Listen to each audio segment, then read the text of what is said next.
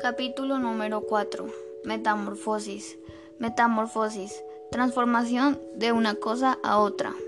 Cambio que experimentan muchos animales durante su desarrollo y que se manifiesta no solo en la variación de forma, sino también en las funciones y en el género de vida.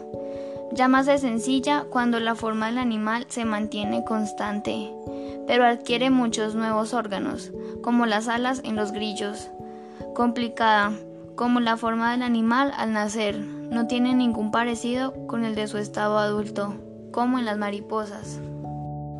Juliana, al teléfono, dicen las palabras de mi mamá, pero su tono de voz dice más cosas. Dice, otra vez al teléfono, gruñe. ¿Por qué no contestas si ya se sabe que es para ti? Refunfuña, si siempre es para ti si te la pasas colgada del teléfono, si todo el mundo se queja de que es imposible comunicarse con esta casa. Su voz echa humo. Yo me hago la de las gafas, me hago la boba, como si no entendiera su cantaleta muda, y solo contesto con un ya va mami. Lo más indiferente que me sale.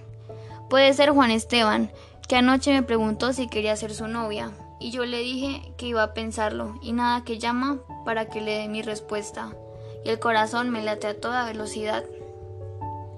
Contesto con un hola, estudiado y descolorido, por si acaso. Al otro lado me desinfla Paula, que quiere que le dicte la tarea de matemáticas. Un momento, traigo el cuaderno, le digo. De muy mala gana, aunque ya no tiene la culpa. Nadie tiene la culpa, por los hermanos que le tocan en suerte. Además, por lo general, todos son la pálida. Empiezo a dictarle sabiendo que es larguísima la tarea, que en cualquier momento viene mi mamá a preguntar, todavía hablando por teléfono. Llevas media hora. Siempre dice media hora, aunque sean 10 o 45 minutos. Y claro, solo con pensar la palabra mamá aparece ella. Y en carne y hueso, qué telepatía, y empieza a dar vueltas a mi alrededor como si fuera un perro que quiere que lo saque en el parque a hacer sus necesidades. Me pongo nerviosa, pero sigo dictando y hablo duro. Conjunto A en interacción con el conjunto B. Son cosas serias. Mamá, son operaciones matemáticas que seguro tú ni entiendes. En tus tiempos no se daba teoría de conjuntos, en tus tiempos de pronto ni había teléfono. ¿Qué sabes tú de la vida moderna? Fuera de regañar a todas horas, no me comprendes. Le digo en el pensamiento, mientras mis palabras siguen dictando fórmulas enredadas y Paula copia despaciosa, y allá lejos se oyen voces en su casa, pero aguzo el oído, y no es la voz de Juan Esteban, es el papá de Paula, también con el tema del teléfono. Parece como si todas las familias hubieran puesto de acuerdo. Parece que no tuvieran más oficio que dar vueltas alrededor de sus respectivos teléfonos. Será por eso que Juan Esteban no se atreve a llamarme tan cobarde. Me muero por preguntarle algo disimuladamente a Paula. Al fin y al cabo es mi mejor amiga y yo le tengo toda la confianza del mundo, pero no sé por qué no me atrevo. Yo voy en el último renglón de la tarea de matemáticas y se me está acabando las oportunidades de saber algo. Bueno, Juli, chao y gracias, dice Paula. Ay, oye, casi se me olvida, que Juan Esteban te mandó un beso. Que gracias y que lo mismo, le contesto con la mayor naturalidad posible en estos casos. Cuelgo el teléfono, vuelta un ocho de sentimientos. Quiero matar a Paula. ¿Cómo se le podía casi olvidar semejante cosa? ¿Acaso no me conoce? ¿Acaso no sabe que un beso de Juan Esteban, así sea por teléfono, es lo más importante que me puede pasar a mí en la vida? Al mismo tiempo, quiero saltar hasta el techo. Me repito mentalmente que Juan Esteban te manda un beso. Y la cara se me ilumina de regreso al cuarto. Preferiría tu sonrisa a toda la verdad, canta Fito Paez en mi grabadora. Soy feliz por un momento. Todo es imperfecto amor y obvio. Sigue Fito con su cadáver exquisito. Me encanta esa canción. Entonces, ¿por qué no me llama? Me entristezco. Paso de la felicidad a la tristeza. En la revista Luna dicen que es una señal de adolescencia. Cambios bruscos en el estado de ánimo. Lo llaman con su nombre científico. Me encierro en el cuarto. Lo menos que me interesa es encontrarme alguno de los personajes que deambulan por mi casa. Que me dejen en paz con mi música a todo volumen. ¿Será mucho pedir? Por supuesto que es mucho pedir, mamá, que no tiene nada distinto para hacer que molestarme. Da golpes en mi puerta como si fuera la policía. Ya te he dicho que no tienes que encerrarte, me dice, con su cara de espía. Trato de respirar profundo. No quiero pelear, no quiero perder tiempo en discusiones idiotas. Solo quiero tiempo para pensar en Juan Esteban y para seguir oyendo mi compact. Cada vez que me miras, cada sensación, se proyecta la vida, mariposa tecnicolor. Pero ella insiste, tiene ganas de buscarme la pelea y le digo que no estoy haciendo nada malo y ella me contesta que me voy a quedar sorda, nada que ver con el tema, que descoordine y en el colmo del abuso se abalanza sobre la grabadora y le baja el volumen. A ver si podemos hablar. Y yo vuelvo y le subo lo más que puedo y le grito que no quiero hablar, que no tenemos nada de qué hablar. Y ella vuelve al botón del volumen y lo gira con rabia. Pero yo sigo gritando, ahora más fuerte, que respete mi música. Ella contesta que eso no es música, sino ruido y yo le grito que estoy en mi cuarto y ella dice que el cuarto está en su casa y que mientras yo viva en su casa, ya saben el resto. Tiembla el mundo que no entienda el final. Sigue Fito Páez. Reducido el volumen más bajo, pero yo alcanzo a oírlo mientras mi mamá sigue con su cantaleta y vuelve a tomar impulso, hasta que no aguanto más y le digo que me deje en paz ella me exige que baje la voz y yo contesto que la voz es mía, que la voz es mía y ya no es voz sino alarido. Y ella se sale del cuarto haciéndose la víctima, como si yo fuera la mala de la película, y no se da cuenta de que fue precisamente ella la que me descontroló. Yo estaba aquí tranquila, sin meterme con nadie, y ahora sollozo en la almohada, y yo y ya no sé ni siquiera por qué fue la pelea ni por qué lloro así. Llevo tus marcas en mi piel. La voz de Fito me transporta de regreso a las estrellitas de la miniteca de anoche y a las marcas de Juan Esteban en mi piel y me trae su respiración acelerada que me asusta y me inquieta a la vez y vuelvo a sentir sus manos húmedas, pero ya no me importa que le suben las manos. Yo no digo qué asco, como decíamos con mis amigas en el recreo, cuando comentábamos paso a paso nuestras primeras fiestas. Trato de recuperarme poco a poco y me seco las lágrimas para desahogarme con mi diario. Escribo con rabia, no sé si escribo solo por esta rabia que tengo. No sé si escribir es simplemente dejar salir esta rabia. Trazo marcas furibundas en el papel. Si pudiera, atravesaría la página. Un poco de furia se me va quedando en cada letra. Nadie puede entenderme. Me siento tan sola.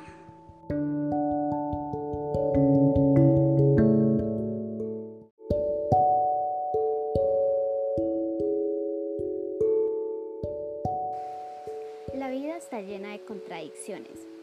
Sé tú mismo, dicen los profesores.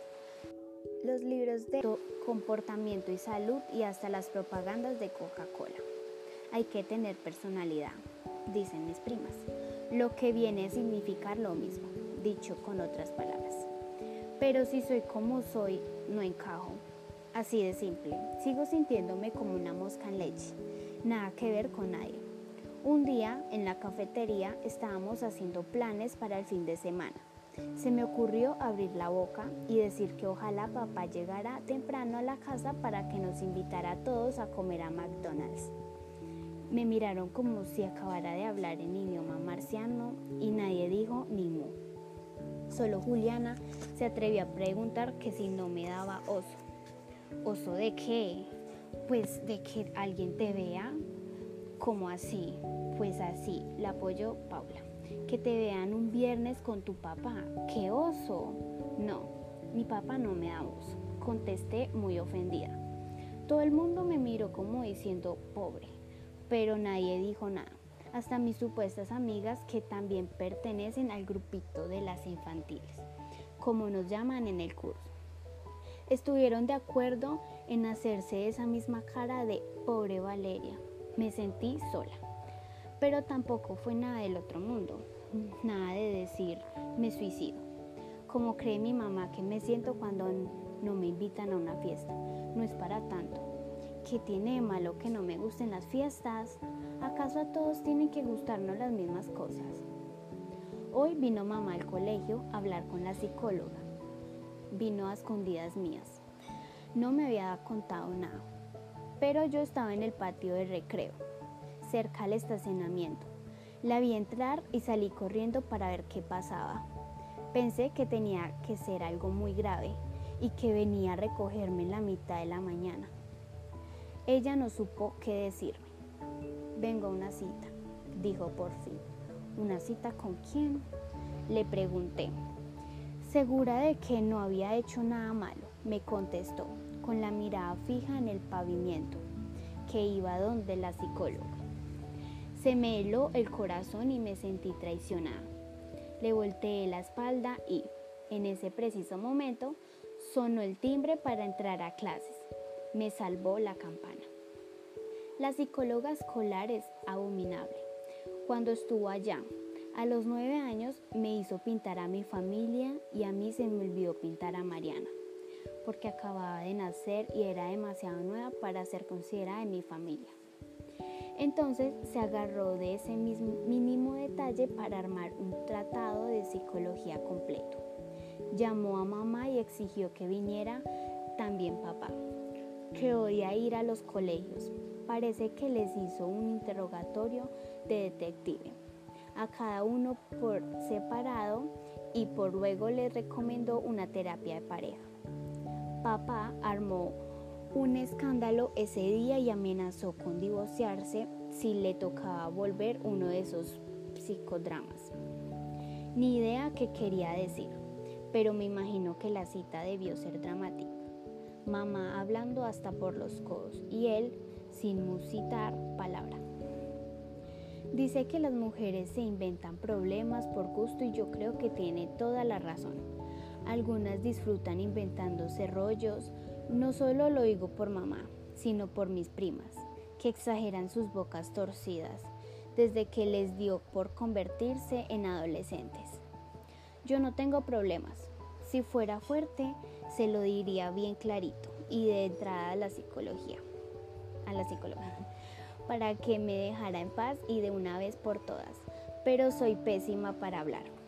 Mamá dice que vivo encerrada en mí misma y que no encuentro nada pero es que no tengo nada muy interesante para contar.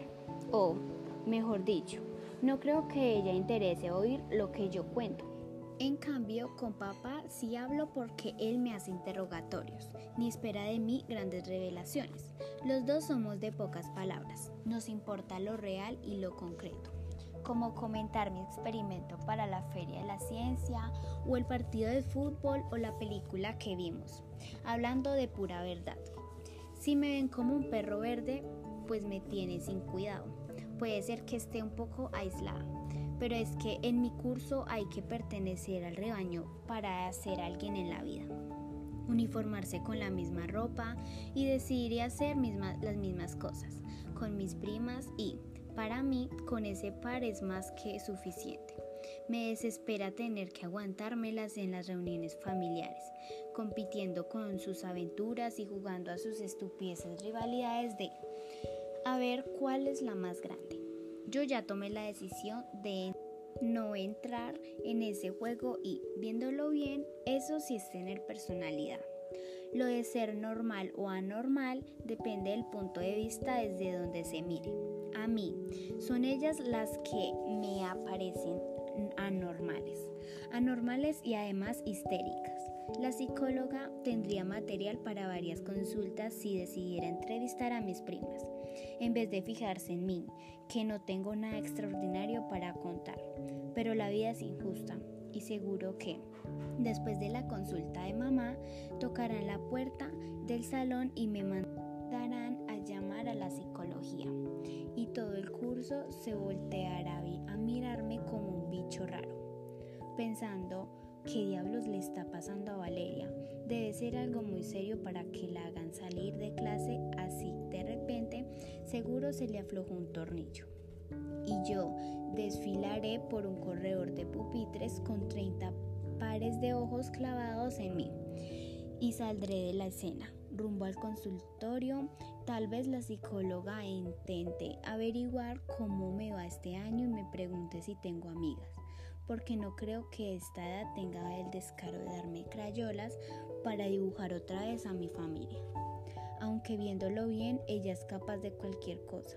Después dicen que yo soy la infantil. Esta vez no voy a caer en ninguna de sus trampas y voy a portarme como una perfecta automata para ver cuál de las dos aguanta más el jueguito del silencio. Solo cuando sea estrictamente necesario. Contestaré como monosílabos. Sí y no será lo máximo que me oiga decir, hasta que se desespere y decida liberarme. Tampoco querrá tenerme ahí el resto de la vida, atrasándome en todas las materias. Hola, señorita, ponte cómoda, dirá. Yo la saludaré con un movimiento de cabeza y obedeceré. Me sentaré en el asiento frente a su escritorio y trataré de mirar por la ventana.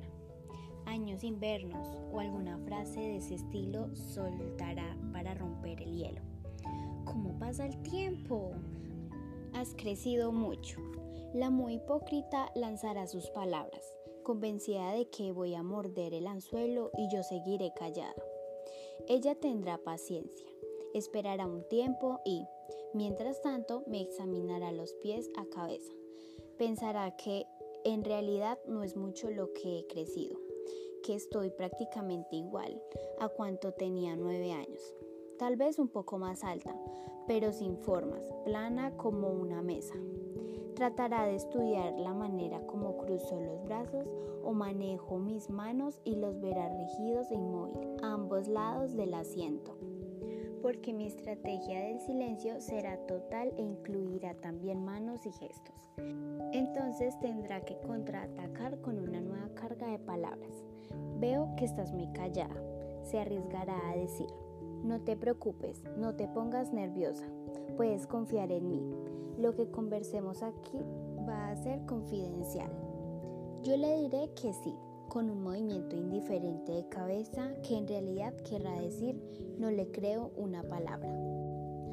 Ahora sí te escucho. Cuéntame cómo estás. Me mirará fijamente con la mano en la quijada y con una expresión exageradamente atenta, como si fuera Jaime Bailey entrevistando a una de esas divas que van soltando todos los detalles íntimos de su vida por la televisión. Pero tampoco le funcionará su pose de entrevistadora profesional y yo seguir encerrada en mi silencio. A ver quién gana, hasta que se pase el tiempo, porque luego le tocará el turno a otra víctima quizás a un pobre e indefenso niño, niño de primero que tenga que pintar a su familia. Entonces, con un tono de superioridad como quien pone el punto final, dirá que solo quería ayudarme. Qué lástima que yo no hubiera querido cooperar y yo me levantaré aliviada a mi asiento y caminaré como una automata hasta que me sienta bien, lejos de su examen y pueda recuperar mi forma privada de caminar y de ser.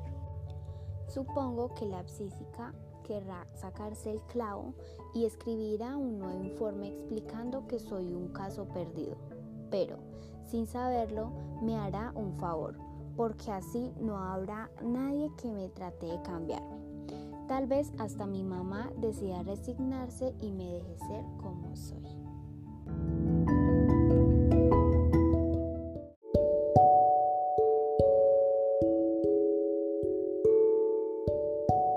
Lucía, para completar el año, hoy me vino la regla, o debió ser anoche.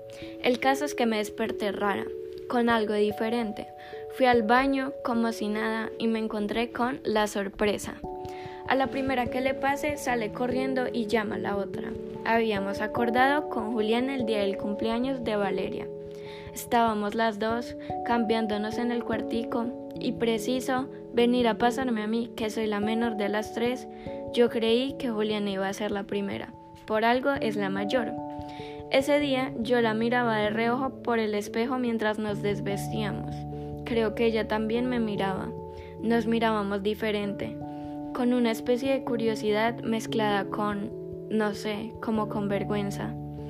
Nos sentíamos distintas a Valeria, que todavía es infantil y plana.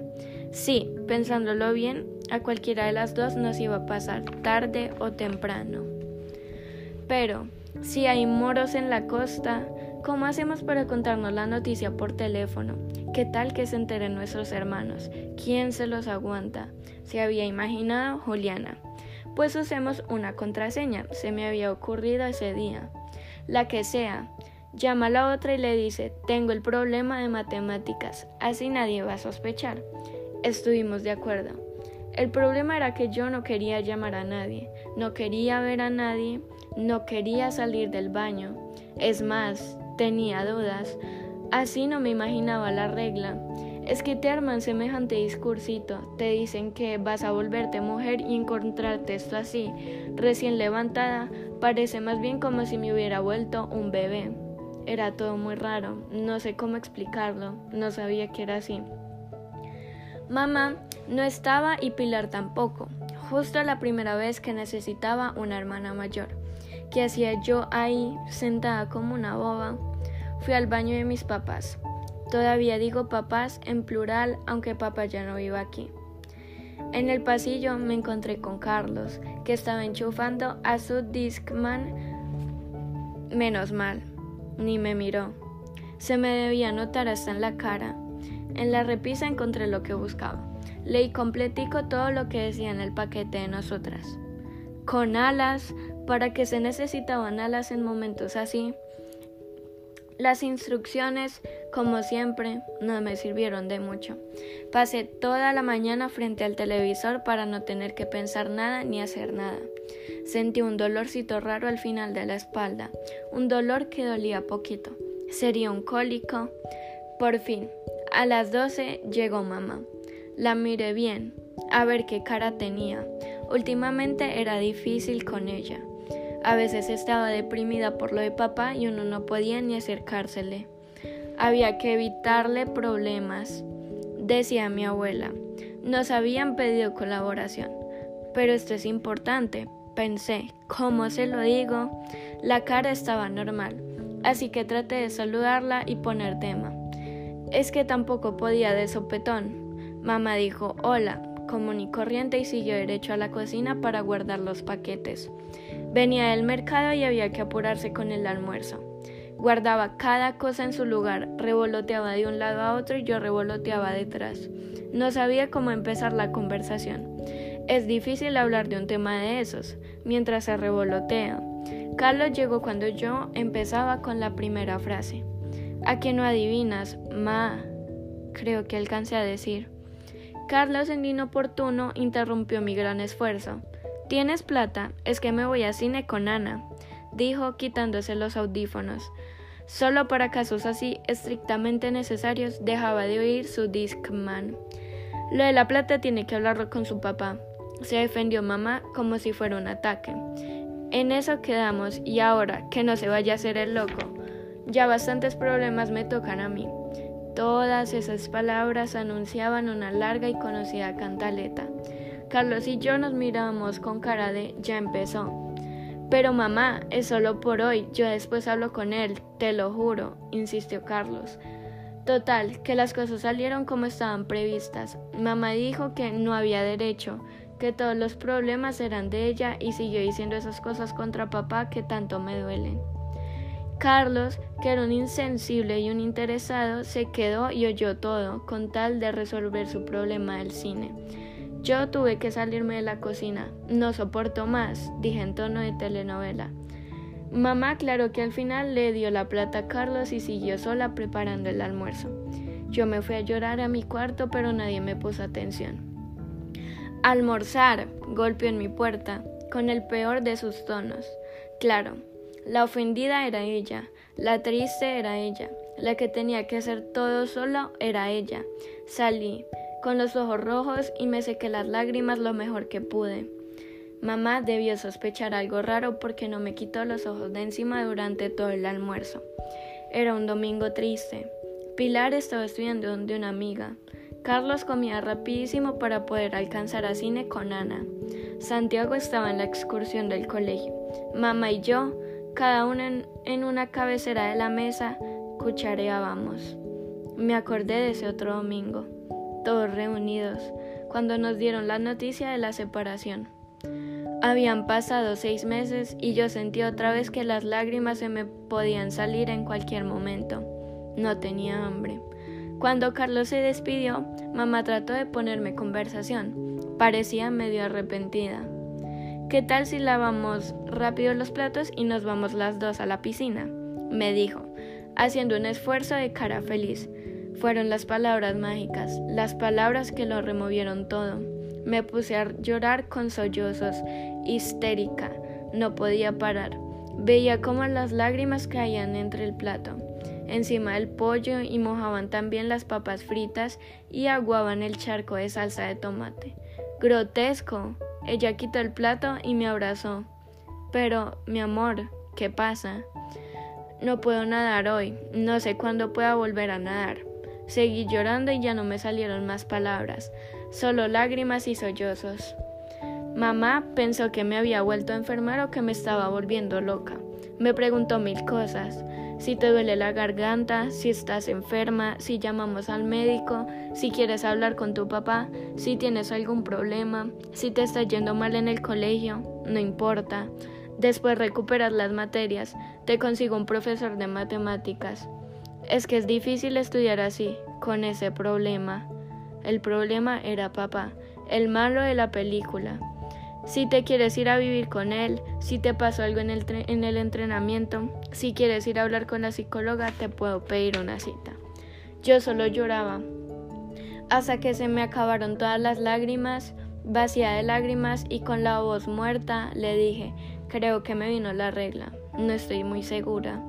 ¿Por qué no me lo habías contado antes? dijo como si se le hubiera quitado un peso enorme encima. No pude contestar nada, pero tampoco seguí llorando. Ya se me había agotado la producción de lágrimas. ¿Por qué crees que no te había contado, mamá? Qué descaro que me lo preguntes, pensé. Mamá me dijo, felicitaciones, eso significa que te estás volviendo una mujer, y todas esas frases que dicen las mamás de revista en momentos así. Parecía un libro de psicología. Se sabía toda la parte teórica de memoria. Yo la oía, como quien oye un disco rayado. La miraba y me parecía oír otra cosa detrás de sus palabras. No sé por qué sentía que debajo de cada palabra había otras escondidas. Unos pensamientos verdaderos que ella tenía mientras hablaba. Yo sabía que estaba triste, que algo se le había roto por dentro. Su hija, la menor, había crecido. Eso debería debía ser extraño para una mamá. Yo sentía que las dos estábamos solas, en el borde de algo. No sé por qué, pero me pareció que también ella tenía un poco de miedo. Tengo que hacer una llamada urgente. Me acordé de pronto y me zafé corriendo de la conversación de madre e hija. Ya todo lo que había que decir estaba dicho. ¡Qué alivio! marqué el número de Juliana. En eso le había ganado a ella, que se creía la grande y le sobraba y la sobrada de las tres, con sus uñas azules oscuras y su noviecito y sus mintecas. La chica popular era solo una niña ridícula, todavía sin desarrollarse. La cara se le iba a poner verde de la envidia. El teléfono timbró varias veces y nada que contestaron. Por fin, la voz del contestador automático contó su historia. Yo solo dije, con orgullo, la contraseña secreta. Hola, Julie. Habla Lucía. Tengo el problema de matemáticas.